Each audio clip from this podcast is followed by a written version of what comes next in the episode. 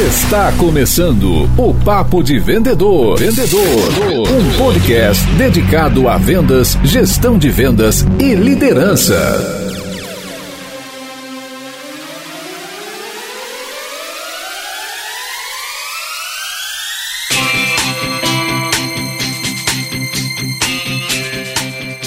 Olá, supervendedores, tudo bem? Estamos começando o nosso sétimo Papo de Vendedor. Eu sou Leandro Munhoz, vendedor e fundador dos Super Vendedores e também da Eagle X, que é uma assessoria de marketing e vendas, e aqui comigo está o Daniel Mestre. E aí, pessoal, como é que vai essa força? Dani, eu queria te perguntar o que, que, você achou, cara, sobre o nosso último programa, o programa de qualificação, aquele que a gente falou muito sobre a qualificação na etapa de abordagem. Foi bem bacana, cara. O pessoal gostou bastante, recebi alguns feedbacks. Sim, sim. O pessoal tá consumindo bacana o nosso conteúdo. E achei legal, até quero mandar um abraço pro nosso grande amigo Edu, que gravou com a gente, como às vezes a gente passa muito rápido por essa etapa da qualificação. Quando a gente está abordando o cliente, a gente acaba não fazendo as perguntas corretas e, enfim, eu acho que foi um programa bem, bem bacana. Se você está nos ouvindo agora e ainda não escutou esse programa, pode acessar aí no Spotify ou no seu player preferido ou também no papodevendedor.com.br que o episódio está disponível para você. E agora o recadinho do patrocinador.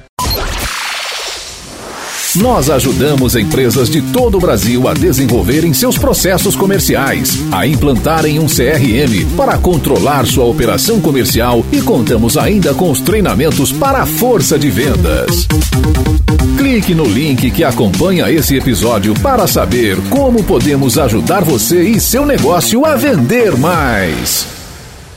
E aí, bora pra pauta?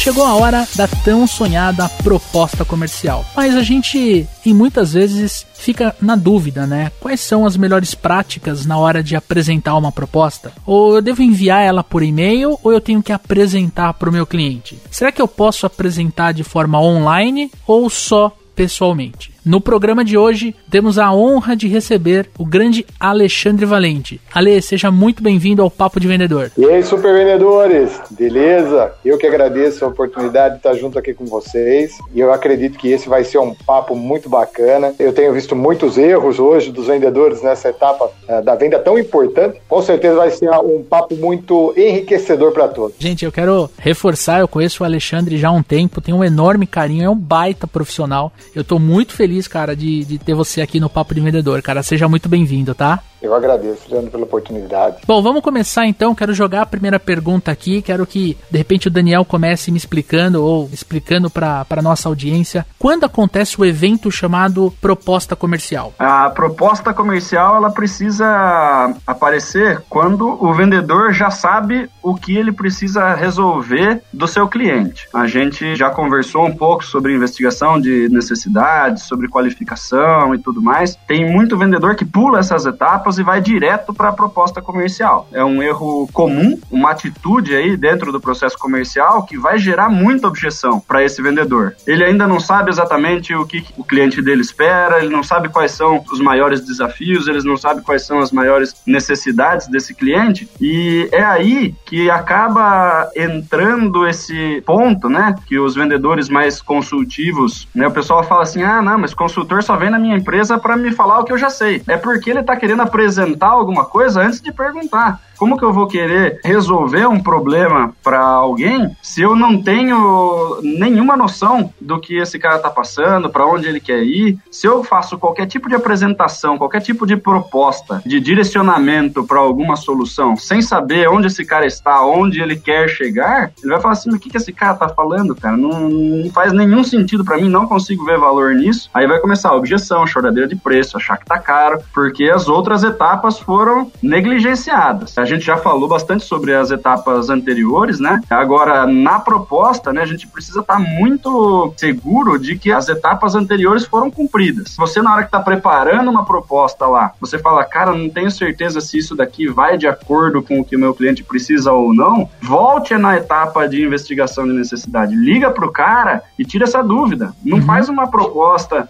com base no achômetro, porque se você acha alguma coisa, já é um sinal de que você está fazendo uma proposta que talvez não Vai te gerar muita dor de cabeça depois. E Ale, na sua visão, cara, por que, que é tão difícil, né, pro vendedor aqui no nosso país apresentar a proposta comercial? A proposta de valor, ela está intimamente ligada, como o Dani bem disse, que eu preciso propor uma solução. Então, quando a gente fala valor, alguém só vai valorizar algo se por acaso aquele algo ele resolver alguma dor, algum problema que eu estou passando. E isso remete a uma etapa anterior, né, que é a etapa onde você vai fazer o levantamento de necessidade. Quando o próprio ou a investigação, seja lá como seja dado essa, o nome dessa etapa. Mas fato é que é nessa etapa anterior onde um, um bom vendedor, eu falo que não é um papagaio ambulante, é uma perfeito. pessoa que sabe fazer boas perguntas, né? Perfeito, perfeito. E aí existe o grande desafio hoje com relação a no Brasil, vamos falar na, da nossa cultura, porque o brasileiro ele gosta muito de falar e pouco de ouvir. Quem gosta muito de falar não faz as perguntas adequadas, né?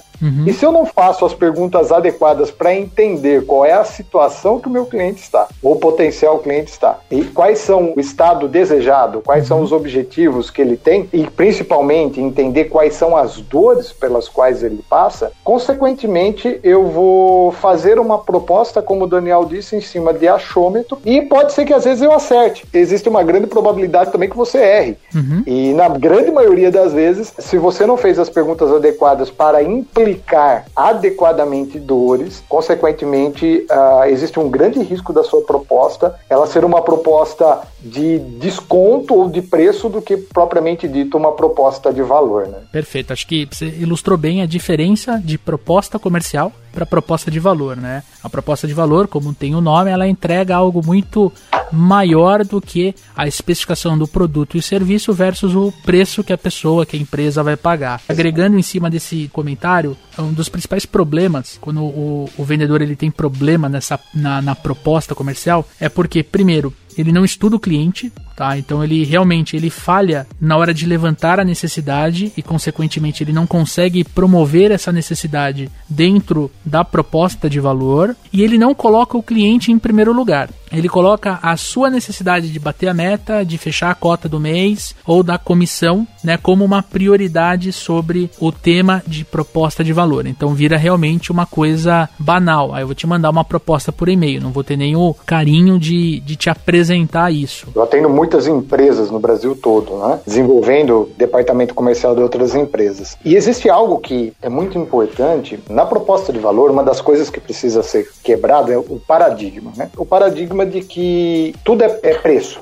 Né? Uhum. Para vender, eu tenho que ter sempre o melhor preço. É um grande erro, né? Porque uma das funções do vendedor é valorizar o próprio produto do qual ele está representando. E olha que coisa, na grande maioria das empresas que eu atendo, é muito comum a gente encontrar e até ter é, um sentimento com relação aos vendedores que eles são funcionários do cliente uhum. do que propriamente dito da empresa. Perfeito. Porque eles ficam, na grande maioria das vezes, brigando mais pelo cliente com o gestor, com o gerente dele, tá. para ter descontos, do que propriamente dito defendendo a empresa, os seus diferenciais, para que isso gere em valor, né? Para que o cliente valorize. Por que, que não é fácil fazer uma boa proposta de valor hoje aqui no Brasil? Por uma questão bem simples, gente. Eu preciso entender Uhum. Eu, eu, acho que talvez a palavra principal disso aqui é eu preciso entender o meu cliente, eu preciso querer entender. E nisso existe uma questão muito importante. Hoje os vendedores eu vejo eles têm mais a vontade de ser interessantes do que serem interessados Perfeito. pelo cliente. Perfeito. E aí ele entra no processo de venda querendo ser interessante, falar do teu produto, mas pouco interessado em fazer perguntas, em realmente ter aquele interesse genuíno pelo cliente. Legal. E aí acaba tendo grandes desafios nessa fase da venda. E a própria ansiedade, né, de querer partir para o fechamento acaba não deixando ele em estado de momento presente, né, de ouvir mais e falar menos e quando falar fazer perguntas estratégicas. E para a gente partir para um lance mais prático, e aí eu queria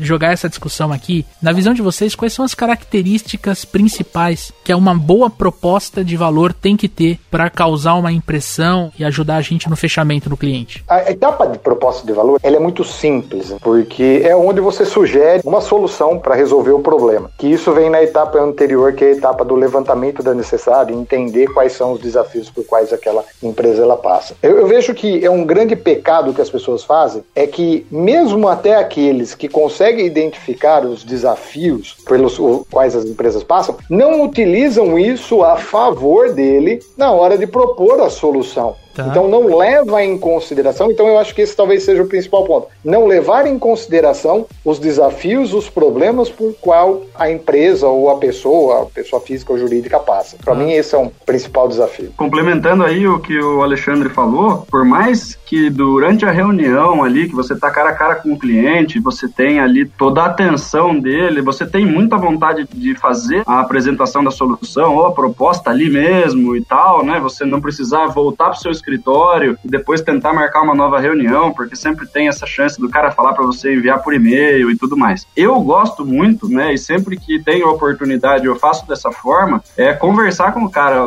durante a reunião presencial ali de investigação, né, fala assim, ó, eu, eu preciso voltar para o meu escritório, eu anotei tudo que a gente conversou, eu vou levar isso em consideração antes de fazer uma proposta para você, porque eu não quero te mandar uma proposta de prateleira, que é uma proposta pronta que eu mando para todos os clientes, independente de qual é o cenário de cada um. Então a customização, que é o que o Alexandre estava falando, levar em consideração o cenário de cada um desses clientes para você poder fazer uma proposta que se adeque corretamente ao que o cliente está passando. Se você explica isso dessa forma para ele durante a etapa que você está ali, mesmo você já sabendo qual vai ser a solução que você vai é, apresentar, mesmo você já sabendo quanto vai custar, tem muito vendedor que acaba querendo passar o valor ali na hora, aproveitar que já está presencial e tudo mais. Isso daí aí acaba gerando na cabeça do cliente um negócio de tipo, essa solução já estava pronta, não está devidamente customizada. Então, assim, volte para o seu escritório, já deixe combinado que você precisa de mais um encontro, nem que seja virtualmente, por alguma plataforma, para você poder conversar. E monte a proposta, se você tiver a oportunidade de colocar tópicos de tudo que foi falado sobre a investigação, né? Quais são os desafios, onde a gente precisa atuar, e você responder cada um dos tópicos de dor ou de necessidade sobre como a sua solução se enquadra dentro daquela necessidade ou dor específica. Né? E a gente está falando muito aqui sobre dor, né? mas as pessoas compram por dois motivos: ou para se afastar de dor ou para se aproximar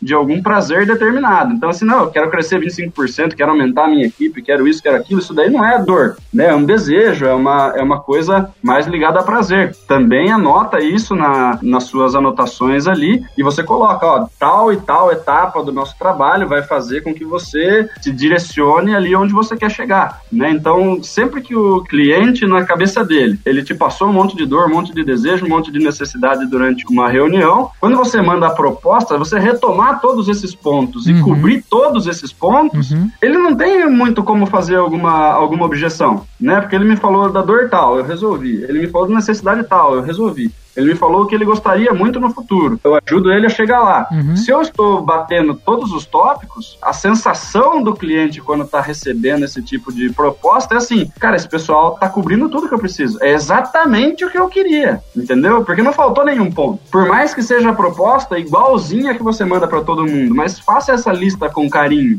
Uhum. Para ele ver que está customizado, que está sendo considerado tudo que foi falado na reunião anterior. Então, o que a gente chegou como conclusão aqui, que tem que ser um conteúdo personalizado, né? Não tem que ser um conteúdo padrão. A gente até pode ter um conteúdo padrão, mas teria que colocar uma introdução ali, falando, por exemplo, de um problema, falando, por exemplo, de alguma coisa que foi conversada na primeira reunião. Tô certo? É, é por aí? É por aí. Por exemplo, a proposta da minha consultoria, que a gente manda muito para multinacional e tal, que a gente nem sempre fala com todos os decisores né? Tá. Geralmente é uma grande quantidade de decisores. A nossa proposta ela tem 13 páginas da minha consultoria. Então tem a história da consultoria, tá falando sobre o sócio, tá falando alguns clientes que a gente já atendeu. Dentro dessas 12, 13 páginas, tem duas folhas que eu modifico. Uma uhum. que é sobre a reunião que a gente fez, a outra sobre valor, quantidade de carga horária e tudo mais que vai ser feito. O resto é tudo igual. Tá. Mas eu preciso customizar no mínimo duas, três páginas da minha proposta. Nesse caso, você manda a proposta proposta por e-mail, né, ela anexada, e você também personaliza o corpo do e-mail. Eu gosto de apresentar a proposta, então eu levo esse material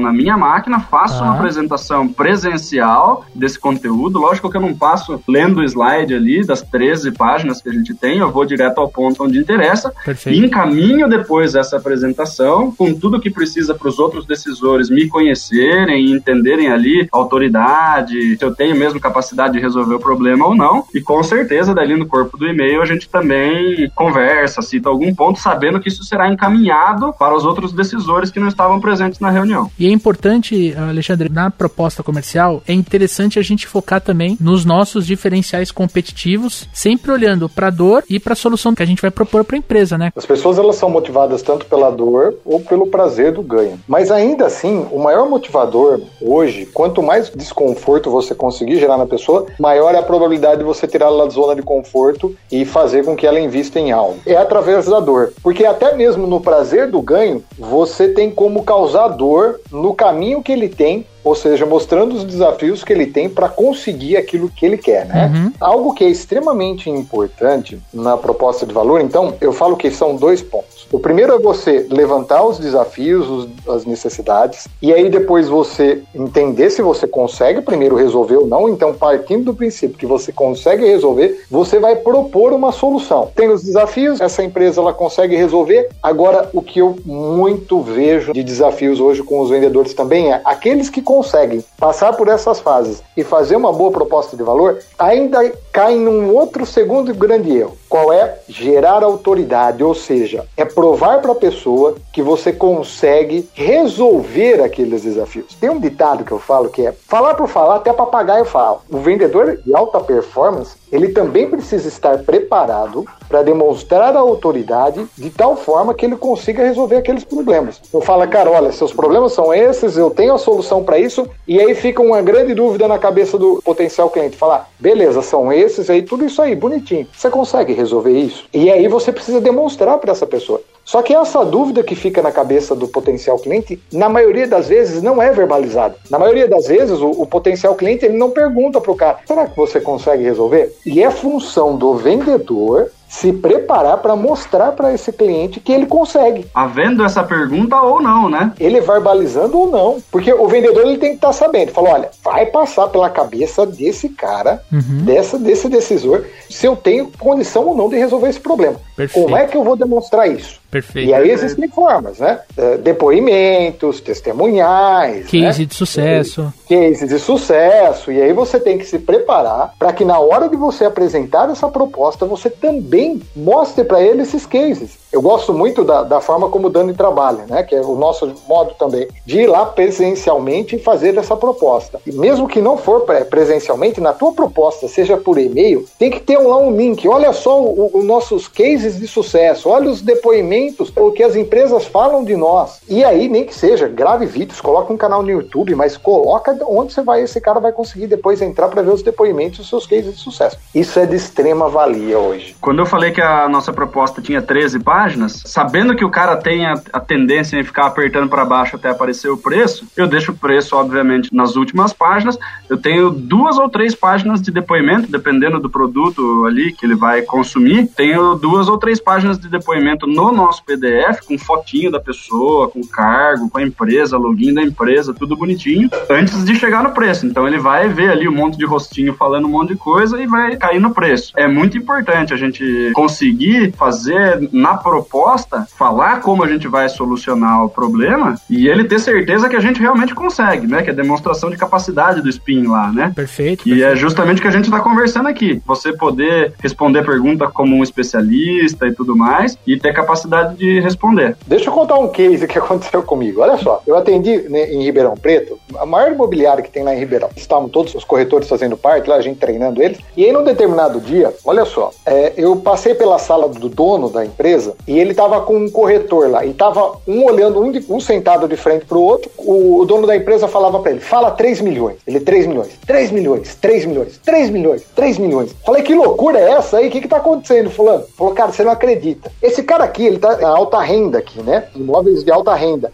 Só que a hora que ele vai falar o preço, ele olha para baixo, ele fala com tom baixo. Ele não acredita no valor, cara. Ele não tem condição de comprar, ele também não acredita. Eu tô fazendo ele repetir 3 milhões até esse cara falar com confiança que, ele, que o imóvel vale 3 milhões, né? É, Eu achei é. fantástico, porque a gente vê muitos erros, né? Uhum. E também, quando a gente lida com valores estratosféricos, às vezes o, o vendedor não acreditar é um desafio, porque aí traduz em linguagem corporal, tom uhum. de voz, e isso tudo impacta no processo de vendas. E diga-se de passagem, quando a gente tem a possibilidade de apresentar a proposta presencialmente, a linguagem corporal hoje, ela representa na comunicação, nós estamos falando em torno de 55% de uma, de uma comunicação eficaz é a linguagem corporal. Perfeito. De tal forma que como eu falo é tão importante do que o que eu falo, né? Então Exatamente. a forma que eu falo é muito importante, né? E, Se na hora de são... passar o preço você passa inseguro, ferrou o negócio. Exato. E é comum isso, né? A gente tem três características muito presentes numa proposta de valor. Então a gente vai sempre falar do motivador de compra do cliente, né, que pode ser a dor, como a gente falou, ou a vontade de ganhar mais, né, como o Daniel citou. Ah, a gente vai mostrar a nossa solução, vai falar muito sobre preço versus valor, mas a todo momento a gente precisa provar que nós somos capazes de entregar aquilo que a gente está ofertando, né? Então eu estou demonstrando a minha capacidade e a todo momento, é o terceiro ponto, a gente precisa sempre obter um compromisso, seja a pessoa indo para o fechamento junto com você, se for um decisor, ou subindo junto com você, se essa pessoa tiver que levar isso para um compras ou se tiver que levar para o diretor da empresa, ele tem que estar tá junto com você para subir isso. Ah, vocês concordam em cima dessa afirmação? É importante também nessa proposta de valor é você está reavendo os desafios e uhum. sempre também fazendo perguntas de confirmação, né? Às vezes você está num processo que é de duas etapas de fechamento. Lando, deixa eu recapitular aqui o que nós conversamos na nossa última reunião, né? De acordo com o que nós conversamos, tá. olha só, pelo que nós conversamos, então você tem esse, esse, esse, esse desafio, que esses desafios estão incorrendo em isso, isso, isso, isso. É isso mesmo, seu fulano? É isso? É, é isso. Quer dizer, então a todo momento você pedindo para ele confirmar antes de enviar até falar do valor, né? Se você tiver possibilidade para fazer o cálculo, se você consegue mandar o ROI, o retorno sobre o investimento, do que você está apresentando ali como solução, se você conseguir chegar nesse número dentro da proposta, aí a proposta fica matadora de vez, né? Tem muitas coisas aí, o ouvinte pode falar, não, mas no meu negócio é muito difícil de calcular ROI, eu preciso de muita informação que as pessoas não me abrem e tudo uhum. mais. A gente sabe disso. Se você tem informação suficiente, se você tem know-how suficiente para fazer uma conta, para você não fazer um ROI de qualquer jeito, e daí o cara do compras e do financeiro dá risada da sua cara, que também acontece, se você tiver como apresentar isso, aí a sua proposta fica 3.0. O cara não tem muito para onde fugir. Você vai investir 60 mil, 80 mil, 3 milhões, mas está aqui o seu retorno, uhum. né? Depois de 6, 8, 12 meses, eu tô te entregando 18 milhões. E aí, vamos ou não vamos? Aí fica muito fácil do cara tomar a decisão. A proposta, se eu fosse pontuar aí coisas principais, como o Leandro já fez, na minha cabeça, assim, quando eu vou fazer uma avaliação sobre uma proposta, é eu tô cobrindo tudo que precisava e eu tô conseguindo tirar todas as principais objeções que esse cara pode vir a usar numa negociação ali depois que eu apresentar valor. Porque se você já deixa esse cara completamente sem objeção, ele vai falar o que para pedir desconto? Ele fica sem recurso ali, né? Eu já resolvi todos os problemas. Antecipei objeções que ele teria. Já calculei ROI já estou mostrando para ele o valor do negócio, né, que eu entrego mais do que ele está me pagando. Se ele ainda tiver algum motivo para não comprar de mim ou para tentar diminuir o valor que eu estou trazendo, ele também precisa ser bom. E você, Alexandre, como é que você no seu cotidiano apresenta a proposta de valor? Eu não apresento uma proposta de valor, eu acho que isso é bem importante, sem antes eu conhecer os desafios do cliente, quais são as implicações que esses desafios incorrem para a obtenção do resultado esperado e sem antes fazer o ROI, que o Daniel falou, e cara, é de extrema importância. Sim. E sem estar preparado também para demonstrar para ele que eu consigo resolver aqueles desafios. Então são esses quatro pontos, ou seja, eu tenho que ter esses quatro pontos para eu apresentar a proposta. No meu caso aqui, no IEV, nós fazemos o nosso processo de vendas em dois. Então existe uma primeira reunião para o levantamento das necessidades e todas essas informações, e aí é marcada uma nova reunião para a apresentação da proposta. Legal. Tá?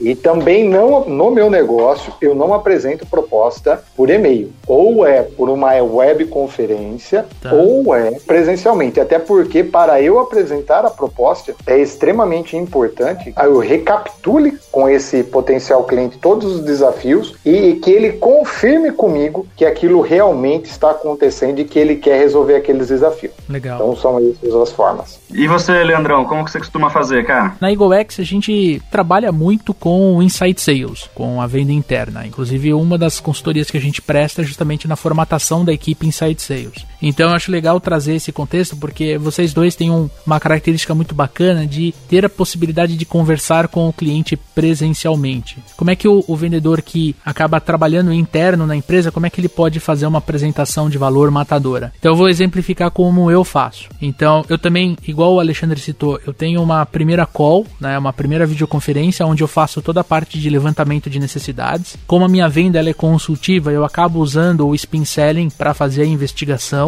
E quando eu vou para a segunda call, eu antes de eu começar a falar da solução, eu faço um resumo daquilo que a gente conversou. Nesse resumo nada mais tem do que todos os tópicos que a gente implicou, que a gente viu como necessidade de solução, que a gente viu como problema, mas num formato um pouco mais agressivo, algumas frases um pouco mais instigantes. E aí eu confirmo, nossa, Daniel, é, é justamente esse o ponto que a gente precisa melhorar, que a gente precisa evoluir, que a gente precisa crescer. E eu vou, né, que nem o Alexandre falou, fazendo essas perguntas e vendo, né, a cabeça do meu interlocutor pela call, né, pela videoconferência, afirmação, né? A cabeça dele começa a balançar fazendo sim. Então eu percebo que eu tô conectando, tô batendo, mas eu tô batendo de uma forma que quando eu vou trazer a solução, eu pego e reforço todos aqueles pontos. Eu nunca dou uma batida nessa etapa sem eu ter como resolver lá na frente. Quando eu mostro a solução, mostro o case, que nem eu, eu, a gente comentou aqui. Falo também, né, como eu trabalho muito com funil de vendas e funil de marketing, eu mostro alguns cases, os funis de marketing e vendas, eu não ponho números, mas eu falo os números. Eu acabo citando o número, mas eu não escrevo no slide. E aí, por fim, eu apresento o valor de investimento, se é um FII mensal, ou se é um projeto, se ele é dividido ou não, parto para o fechamento para ver o que acontece. Uma dica extra que eu dou é o seguinte, para quem trabalha em site sales, né, eh, durante as as duas reuniões, a reunião de levantamento de necessidade e a, e a reunião de proposta de valor, é, que dentro do Insight Sales a gente, a gente chama de DBA e DBS, ah, você nunca pare de conversar com o teu lead, né, tua, tua oportunidade, teu futuro cliente e levar conteúdos de valor para ele. Então a gente tem alguns cases em vídeo, né, que são fechados a gente manda, por exemplo, por e-mail, pelo WhatsApp. Tem alguns materiais ricos mais fundo de funil, né? Então eu pego esse material rico e mando e falo, olha, na página X ou no minuto Y tem justamente aquilo que a gente conversou. Então eu vou aquecendo, eu vou engajando aquela pessoa para primeiro ela participar da reunião, para ela estar conectada comigo na reunião e segundo, para eu provar que eu tenho a minha capacidade de entrega da solução que eu vou apresentar. Mando a própria apresentação por e-mail, só que numa versão resumida. Aí eu acabo, para ser sincero, no meu segmento eu acabo tirando o case, acabo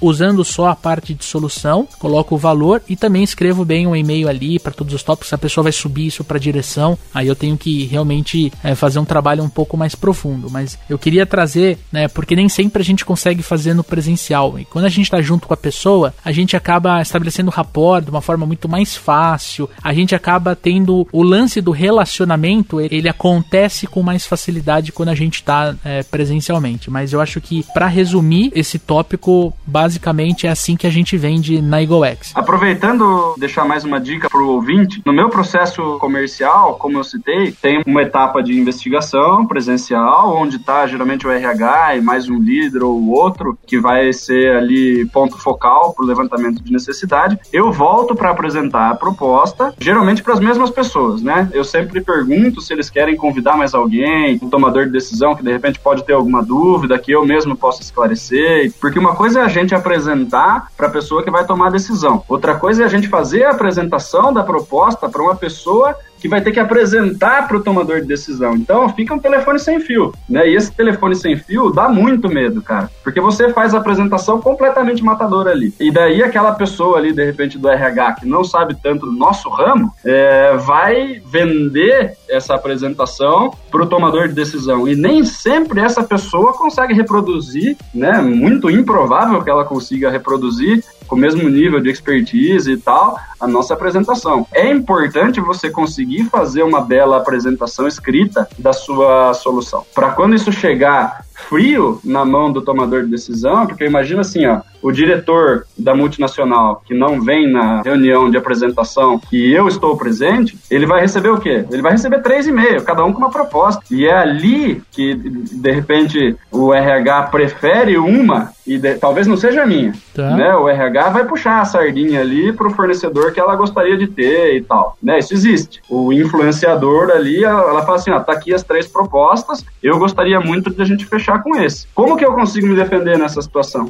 Eu preciso ter uma, uma proposta muito bem escrita, que sem o cara ter contato presencial comigo, eu consiga mostrar que eu sou melhor do que o outro. Que eu tô cobrindo melhor, que eu tenho uma empatia maior, que eu entendi mais, melhor os desafios e que eu tenho uma capacidade maior de resolver. Se não, o que acontece é, envia três e-mails, eu, eu gosto mais desse aqui, os outros dois ele não dá muita bola, ou ele recebe três e-mails, ele pula tudo a proposta para a parte de preço, escolhe mais barato. E a terceira que é, o cara realmente lê isso daí com algum cuidado e fala assim, ó, porra, essa proposta aqui tá muito bacana, o cara colocou ali tudo bonitinho, parece que entendeu realmente o nosso cenário e estou entendendo que ele tem capacidade de resolver. Perfeito. E daí ele opta pela nossa proposta, né? Já aconteceu de a gente ganhar uma proposta, né, utilizando essas técnicas, eu, e eu conhecer o diretor só depois do primeiro encontro. Então a gente vai lá, começa a fazer o trabalho e tal, daí vem o, o diretor cumprimentar e tudo mais, fala assim, cara, gostei muito da proposta de vocês, completamente diferente das propostas dos concorrentes que ah, vocês legal. mandaram, legal, né? Legal, Então assim, tipo, ah não, resto muito prateleira, muito padrão e eu não gosto de trabalhar com gente desse tipo, né? Quanto mais customizado é o negócio do seu cliente, mais ele prioriza o cara que customiza também. Se o cara vende commodity, talvez ele seja um cara que vai olhar mais preço. Né? Mas se o cara ele vende um negócio mais de valor, é, a sua proposta tem que estar diretamente ligada ao que ele entende como valor. Né? Então, você ter a proposta, a apresentação presencial ali super bacana,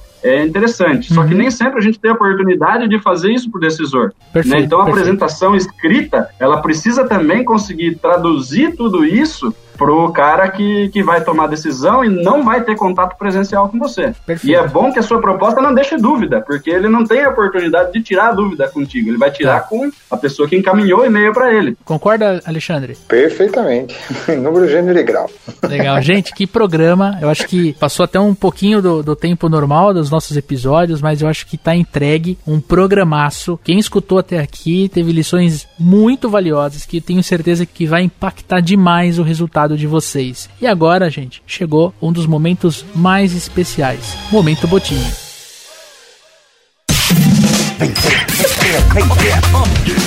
Momento Botini. Momento Botini.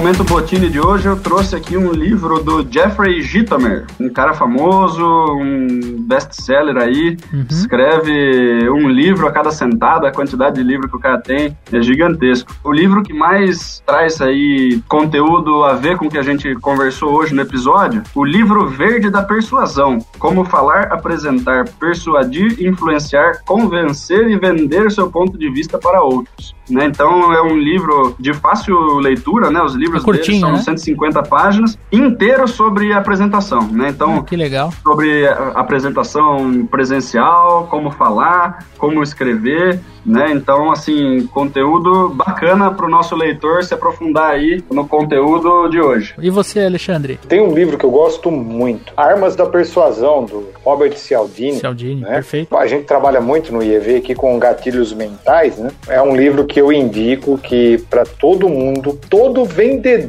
precisa ler o Robert Cialdini, Armas da Persuasão. Ele precisa ser um especialista em gatilhos mentais. Eu acho legal, eu já li esse livro, eu li duas vezes na verdade. Ele traz muito exemplo, né, cara? Ele, ele é meio cientista. Eu tive a oportunidade de assistir uma palestra dele no, no RD Summit 2018. Você foi? Fui, fui. Cara, cara senti, sentei ali pertinho, tirei muita foto e tal. Pena que eu não consegui tirar uma foto com ele, mas é, foi, uma, foi uma palestra riquíssima. Eu acho esse lance dele falar que existe. Ele traz três, quatro, cinco exemplos provando o ponto de vista. Então é, é muito legal mesmo, uma boa dica, Lê. É a diferença de quando o cara escreve o livro, ele é um pesquisador, né? Tem Perfeito. muita gente que escreve o livro da própria cabeça. O Cialdini, o próprio Hacker, né? Eles são pesquisadores, então não tem como discutir muito com o conteúdo, né?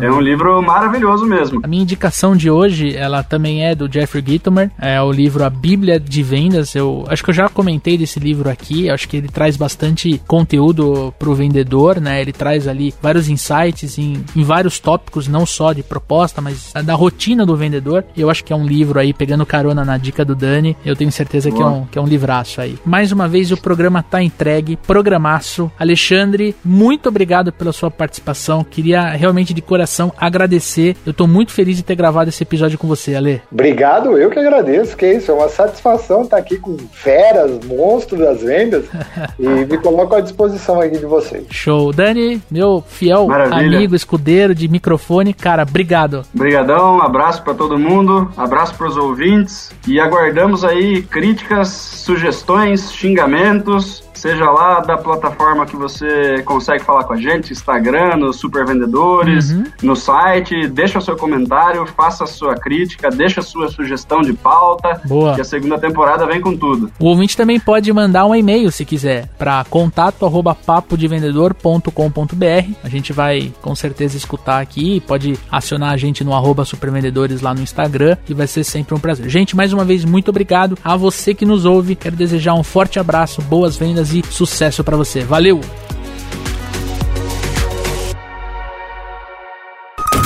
Este podcast foi editado por EditaCast. Acesse editacast.com.br.